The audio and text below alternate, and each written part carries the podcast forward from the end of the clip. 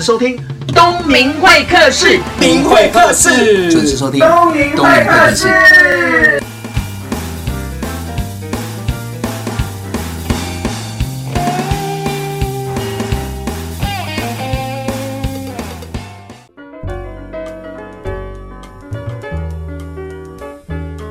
位听众，大家好，欢迎收听东明会客室，我是节目主持人王东明。今天邀请到的是我的好朋友，也是大和影像制作的老板王子和。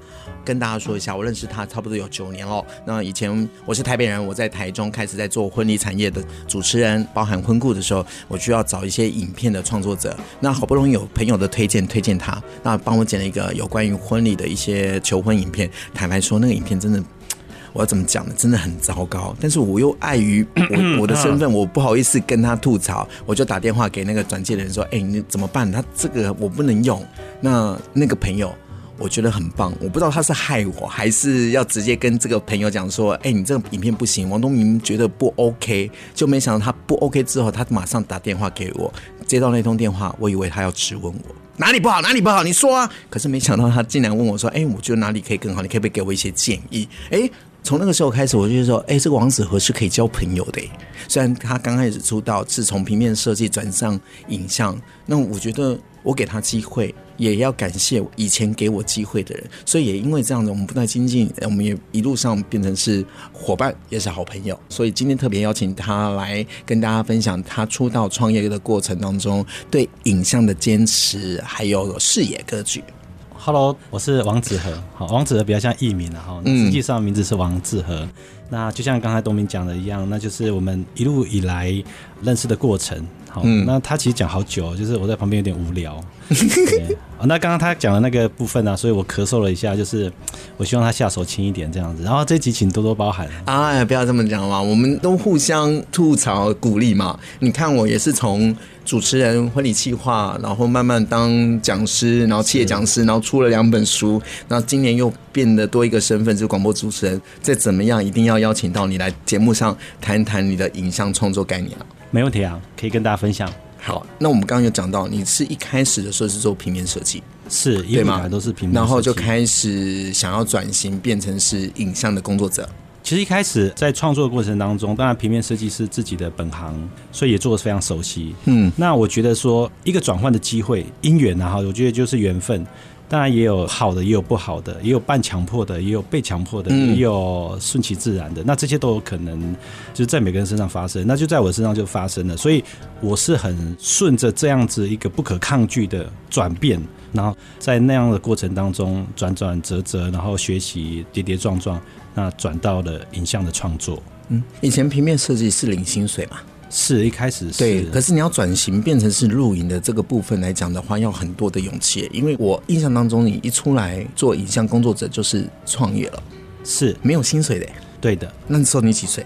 那时候是三十，三十，而且你成家了，有小孩了，不会有压力吗？不会害怕吗？其实我回想这件事情，我觉得很有趣。就是说，因为我的身边的朋友很多人都会在这个时间点，比如说结婚生小孩，那我也发现他们因为这样子，所以变成更不敢去可能冒险。嗯，因为大家都希望一个稳定的生活，是。所以在那个时间点呢，我其实就是会告诉我自己说，我绝对不要像这样子的。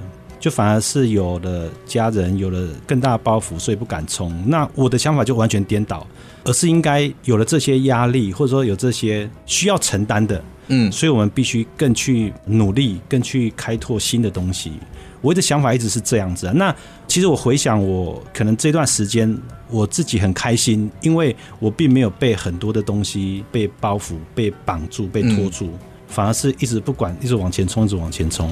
可是，一开始一定不是很顺嘛。对，那家人支持应该也很重要。我的另一半其实还蛮有趣的，就是说他，当然，请你仔细好好的讲，你的另一半我也认识，他一定也会收听。是，是我好好的讲。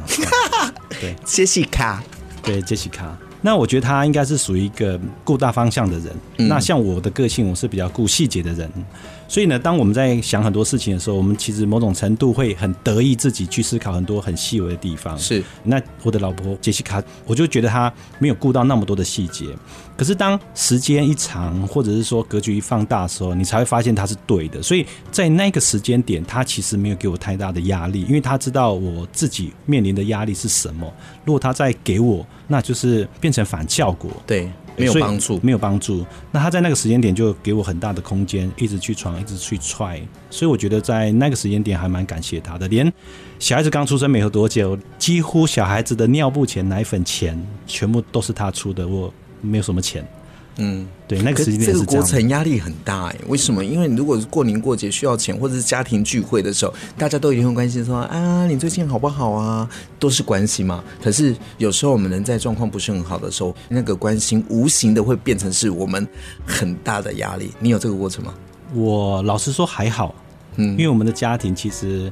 呃，父亲都父亲跟母亲都非常的开明，我们做什么事情他其实都很愿意支持。嗯，对，那他也不会觉得说你现在没有一些好的，比如说成绩，然后他可能会关心你，但是他不会有给你很大的压力。那至少在我们家，我的感受是这样子，所以在这一块我觉得还好。那刚刚你提到就是说为什么可以？在比如说收入上各方面没有达到一个很好的条件，还是愿意这样子拼。那我觉得这个就是一个人生自己找到一个自己非常喜欢的事情。嗯，对，就是哇，真的是很热爱。嗯，就是一天到晚一直努力，一直努力，一直努力。其实没有花太多的时间一直在思考后面啊，完蛋了怎么样啊？其实没有收入，下一个案子在哪里？对，其实花的时间几乎都是在可能是创作，或者说怎么样更好。嗯，所以没有时间去思考怎么这么不好。嗯。所以你跨行的这一步，如果没有家人的支持的话，会走得比较辛苦一点。但是也因为家人的支持，哎，你的顺利度也比别人还要来得好一些，可以这样讲。好，第一段的节目进行到这里，我们休息一下，再回到东明会客的节目现场。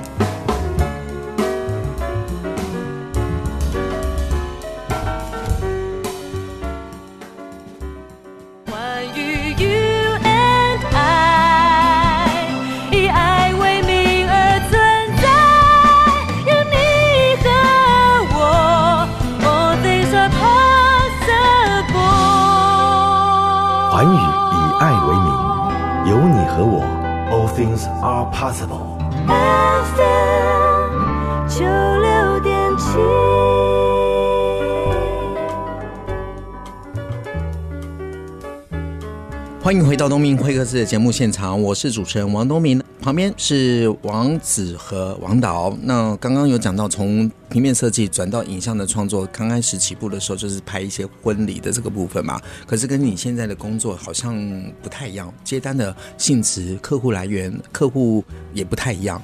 对，那你怎么样走到现在这个阶段？好，其实，在婚礼跟商业的制作上面的不一样。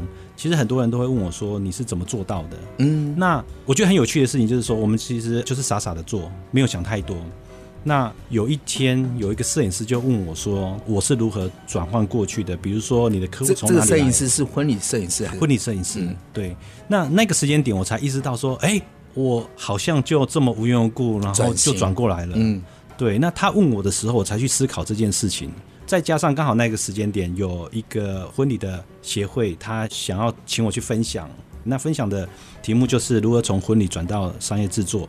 那在这个时间点，我才去思考，因为要上课嘛，嗯，所以我们才一点一点的去回想，回想，然后把这个关键点还有一个关键的因素把它找出来。那你的关键点是？我觉得其实没有关键点。为什么这样讲的原因？怎么可能没有关键点？一定有一个点才让你转弯。我拿我了，你看，就是我主持婚礼，我觉得我遇到瓶颈，因为再怎么做就是这个样子。那忙就是忙那几天，可是我总不能平常的话就没有工作啊。所以有机会，我哎，有人叫我去教主持、教婚顾，哎，我就再尝试看看，我就这样转个弯啊，才有今天的一点点小成绩啊。那你一定是有人邀约你，或者是看到你某些长才，你不可能天生下来哦，我就转。型了，就跨过去了。好，我觉得你讲到刚才一个重点，就是说转个弯，人生就是转个弯而已。可是这个弯呢，我的弯就弯得很顺。好，为什么讲很顺的原因，是因为比如说我在婚礼产业做得算很好，或者是说做的还蛮得心应手的。嗯，那当商业的客户有商业客户的考量，他们考量的点跟婚礼的客户一定是不一样的。是，但是有趣的事情是，我哪一样的方法，因为都是在对人，是我哪一样的方法放在商业客户上面。其实这都是受用的，所以我并没有说啊，因为这是商业客户，所以我又花了很多脑筋，或者是说，哇，他们是怎么样的不一样的很多的问题。其实，在我脑袋中就没有那么复杂，我就觉得很单纯。那你今天有一个影片上的需求，那我们就是完成你这个需求。那在这过程当中会产生的可能一些问题或者一些资源的问题，那我们就一起来把这个事情解决，然后得到一个很好的客户会满意的影片。其实对我来说，一样的方式是放在。不一样的客户，嗯，但是我得到的结果都是好的，就是满足客户需求嘛。对，所以并没有说啊，这个要用什么方式，那个用什么方式，搞得自己很复杂，或者说只是很头痛。我觉得这个在我身上就还好，没有。可是满足客户需求这个太广泛，因为每个客户的需求是完全不一样，有些是资金有限，有些就是想要拍到很好。那你怎么样去满足客户的需求？就很、哦、我们应该是反过来，你怎么样去了解客户的需求？好，很很简单，比如说王东明老师，我们就把他拍的很帅，就搞定了。哪有？我反正就很帅了，好不好？那那我们的功夫就是拍拍把你拍得更帅。对，就是很简单。那就像你刚才提到，其实你自己也说到一个重点，就是我们就是满足客户的需求。那这个需求，我觉得很有趣的事情是，外人其实看不懂这个关键。就像那个。婚礼的摄影师会问我说：“你怎么知道客户要什么？”嗯，其实很简单，你就跟他聊天。是啊，因为客户已经把问题全部都想过了。嗯，那他只是找不到很好的答案或者是解决方式。是，那就透过我们，所以在沟通的过程当中，他其实就会把一项一项的问题提出来。嗯，所以在这块。我也会是用一样的方式去处理，因为你在跟客户沟通的过程当中，他自己就会想说：“哎，费用我不够，那我要怎么做？”是对，那我们就说好，那您的费用如果说有预算上的限制，那我们有哪些资源是可以被我们使用的？比如说朋友的资源，嗯，或者是协力厂商的资源，这些等等，我们都可以去找出可行的方式。去完成一个很好的案子。好，我们刚才讲到是转型到商业片嘛，你可不可以跟听众朋友简单介绍一下何谓商业片？商业片呢、哦，我觉得每个导演或者是比如说像微电影的一词，是对在中国大陆产生的。那每个人对于这样的名词，像我可能就觉得它就是一个短片，是它不会是一个微电影的名词。嗯、所以每个人的定义是不一样的。那今天我自己去定义商业片，我觉得它就是有某种目的。嗯，可能是某个企业或者某个可能公益团体也好，它有某个目的，它要达成一件事情而产生的一个影片，对我来说，它就是一个商业的影片。不管它的形式是什么，甚至是纪录片，我都觉得它是一种商业形式的纪录片，去达到它的目的。对，那我自己给它的定义是这样子。因为如果听众没有清楚的话，会觉得就是电影。那你只是把那个客户有可能是一个中小企业。或者是银行，或者是其他产业别，然后想要短时间去让客户了解他们公司在做什么，有哪些服务，或者是公司的定位在哪里？对，这个是最主要的，就是很明确。一般可能会觉得就是企业的形象，或者企业能够完成什么样的商品，或者是甚至一个是像现在很流行的一些新创产品，嗯、像要去美国的募资网站，嗯，那像那样的产品影片。对我们来说，都是在商业上面的需求而产生的影片，对我们来讲都是商业影片。那最近让你印象深刻的制作那个成品有？我觉得比较有趣的事情是募资网站的影片，嗯，因为他们不会是传统在市场上既有的产品，可能在想法上或者在操作上或者在点子上面，其实他们都很不一样。那很有趣的事情是我跟这些，比如说可能是。老板们，或者是研发者，或者是工程师，那在他跟他们沟通的过程当中，你就会发现哦，每一个人的逻辑跟每一个人的思考方式完全都是不一样的。他可能可以设计出一个很棒的商品，对，可是他却没有办法讲他的商品到底可以干嘛。我觉得这是一个很有趣的点，因为可以跟不同的人一起工作，然后产生一些火花，这是比较有趣的地方。听起来你就是负责把。这个设计者可能他说出来让人家听不懂，但是你要想办法拍出来，让大家看这影片就秒懂这个设计师出来的产品可以帮助人做什么。对，可以是这样子。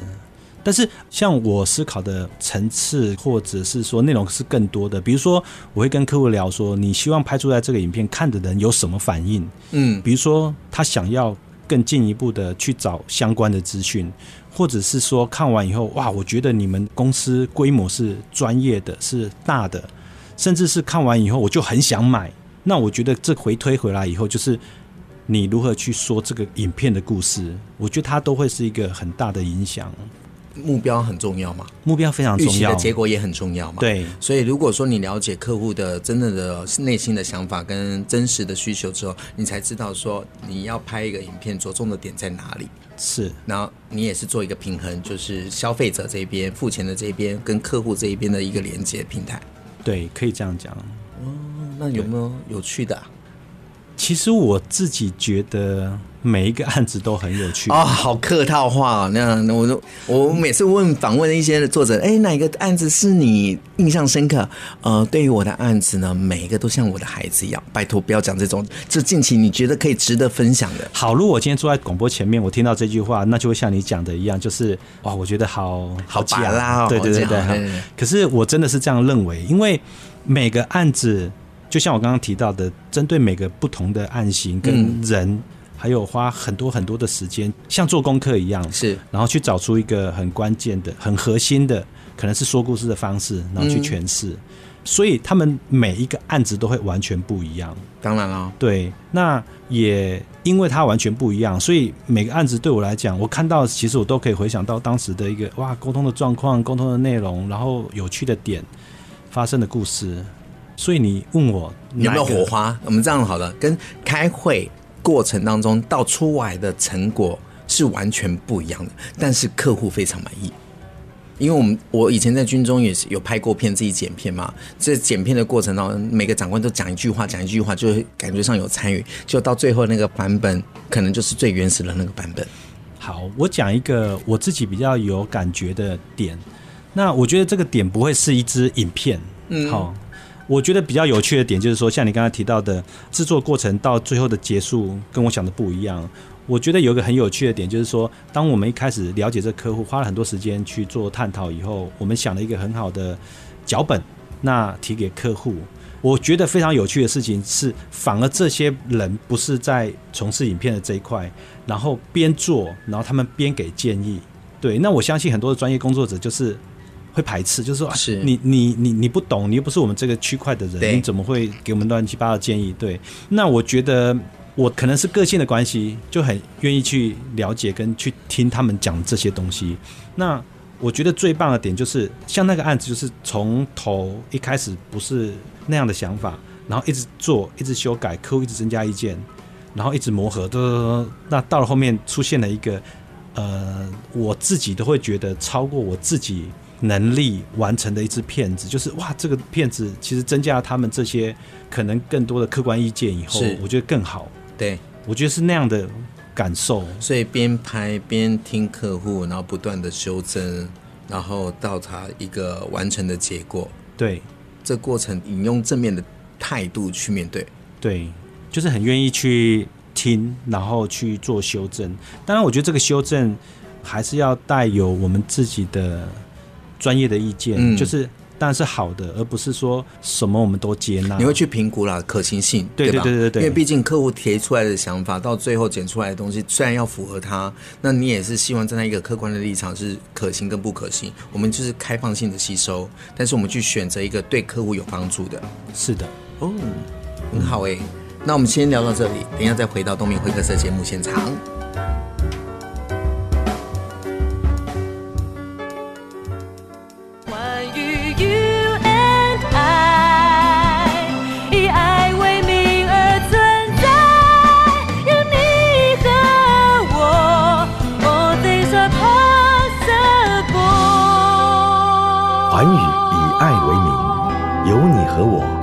Things are possible. FM 九六点七。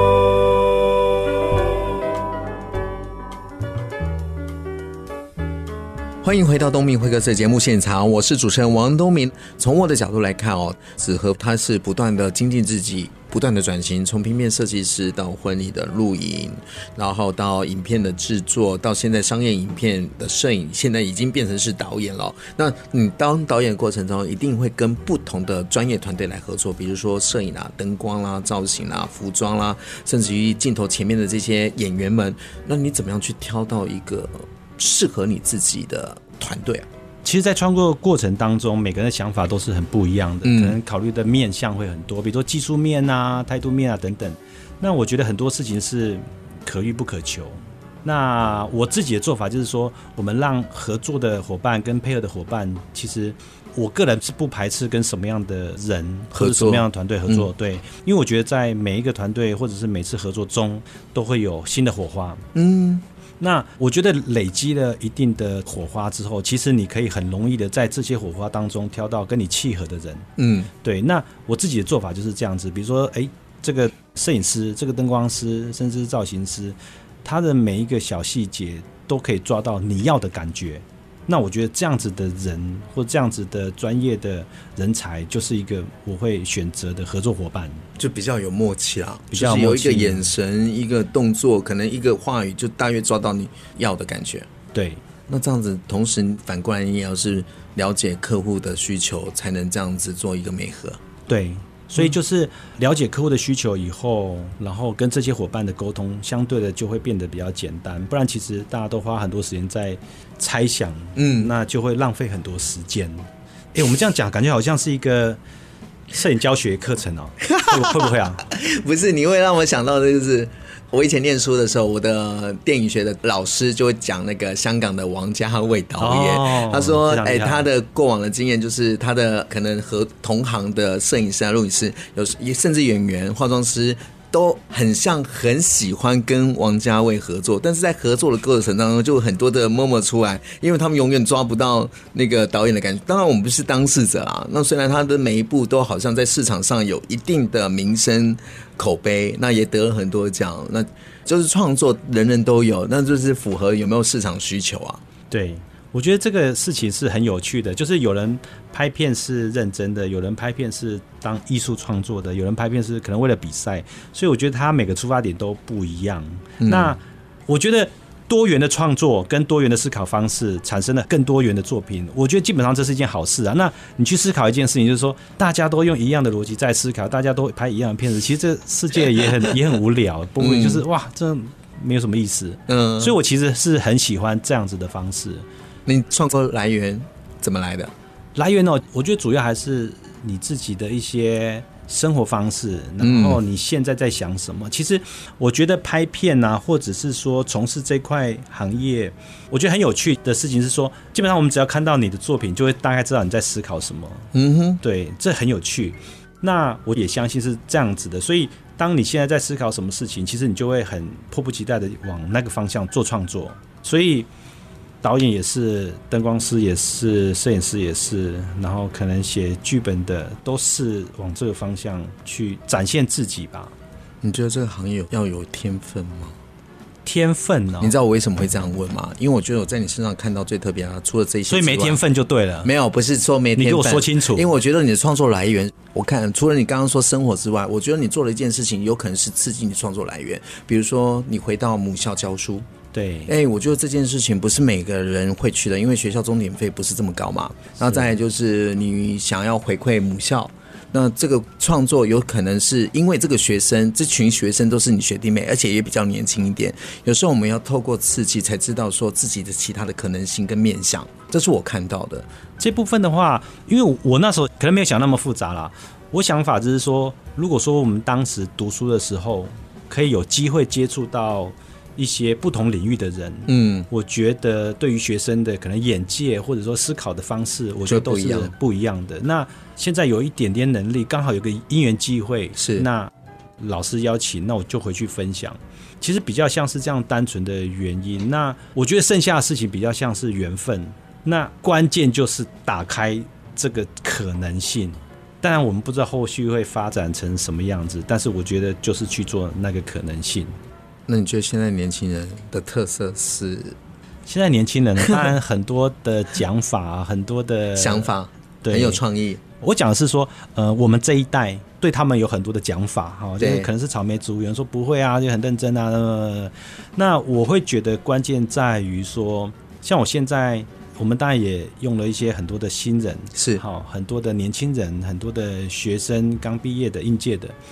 那我觉得打开自己的眼界是很重要的。嗯，我不能说所有的人都没有打开眼界，但是我接触到的部分学生。是缺乏这一块的，因为我会觉得未来世纪就是科技，还有网络是这些。那谁做的最好？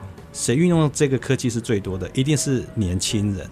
对啊。可是目前看起来并没有完全的善用这一块，所以我觉得，呃，小朋友们。同学们应该就要把这个打开。那像我在学校分享的时候，其实技术当然会提到，是其实更多的时间我是在跟他们聊这一块，就是你应该如何去思考，比如说你的人生应该是什么，那你要去学什么，你要去得到什么，比较像是打开他们的一些想法。好，我们就简单来讲好了。如果要成为一个有美感的摄影师，那你觉得应该要多哪方面的琢磨，多哪方面的学习？哇，我讲的可能会非常非常的抽象，因为没关系，你说说看，我再帮你整理重点。嗯，好，没有，我讲的抽象是说，它不像是一个，比如说技巧面。一般人说啊，你学摄影，你可能就要了解相机，了解摄影机，了解这些等等。那对我来讲，我会觉得你应该要多看哲学上的书，真的，啊，真的文学上的书，然后你要多去接触很多的美感的东西，嗯，比如说去看画展，对，去看艺术的创作。等等这一块，我觉得才会有助于你，让你的作品跟别人是不一样的。因为技巧绝对可以靠着花很多时间去做熟练，嗯，那设备你绝对可以花很多钱钱去买，对，那永远追求不完。那只有真正内涵的东西，就像是一个文化，比如说我们现在接触了很多。外国的这些可能影片等等，那你看的原因其实都是因为文化，比如说韩国，比如说中国的这些宫廷戏，嗯，对，那这些都是一种文化。那你今天如果把这个东西变成一种台湾独有的文化，在早年的时候，这个文化是可以输出到国外的。那我觉得这个东西就是关键。刚刚提到这些，可能是文学，可能是这些，我觉得它就是可以让这件事情变得更丰满。就是说，你在这一块的内涵是更强大的，我觉得你才可以说出很好的故事，或者是说很有文化内容的，让别人会很想要了解或者想要听。嗯嗯嗯，这样听起来在吸收的部分。其实你的方式也很特别，如果我感觉这样讲完呢、啊，学生大概睡着一半了。真的啊，我想说你本人比较有趣，为什么你讲说哲学？你真的有看哲学吗？有啊，我对哲学还蛮……请问哪一部呢？蛮有兴趣，是蛮有兴趣。啊、但是我我很推荐大家看那个苏菲的世界，嗯，就是他用比较浅白的方式。你说电影吗？苏菲的世界。啊，他最后拍成电影。他一开始是书，嗯，对。不过我看了很久，我就忘记有几本，三本还是几本。所以这本书最大的获得是，因为就是如果今天一本书他就在教哲学，我相信没有什么人能够把它看完。嗯、就算看完了，你可能也还是不懂他到底在讲什么，不然它不会叫哲学嘛。真的。对，那他这本书就是用一种很浅白的方式，然后告诉你，所以我觉得那一本书还不错。好，推荐给大家。那但是我们节目进行到这一段，要有一首歌要跟听众朋友分享。子和，你有什么样子一首歌可以分享？我讲到唱歌这个就很痛苦，又不是要你唱，没有。可是重点来了，就是你喜欢的歌或者你喜欢唱的歌，就是 match 的，你懂吗？我通常我觉得还好哎，真的。嗯、呃，我我又不唱歌的人，但是我觉得听歌会让我感动，或者是让我想起一些事情，或是我用歌来记录我的生活。对，可是如果有机会，你会想要唱哪首歌？正常来说，但是呢，很尴尬的事情是，我是属于不会唱歌的人，对，所以我这辈子就只会一首歌。那那首歌的歌词我很喜欢，就是林强的《幸福进行曲》。那他在那个时间点有很多我想讲的事情，比如说我对于生活、对于我的另一半、对于我的家人，其实很多的事情，我觉得那首歌都有传达到我的一些想法。好，送给听众朋友林强的这一首歌《幸福进行曲》。我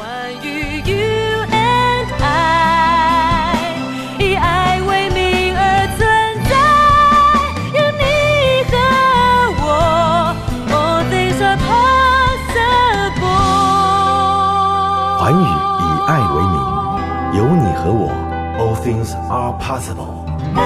FM 九六点七。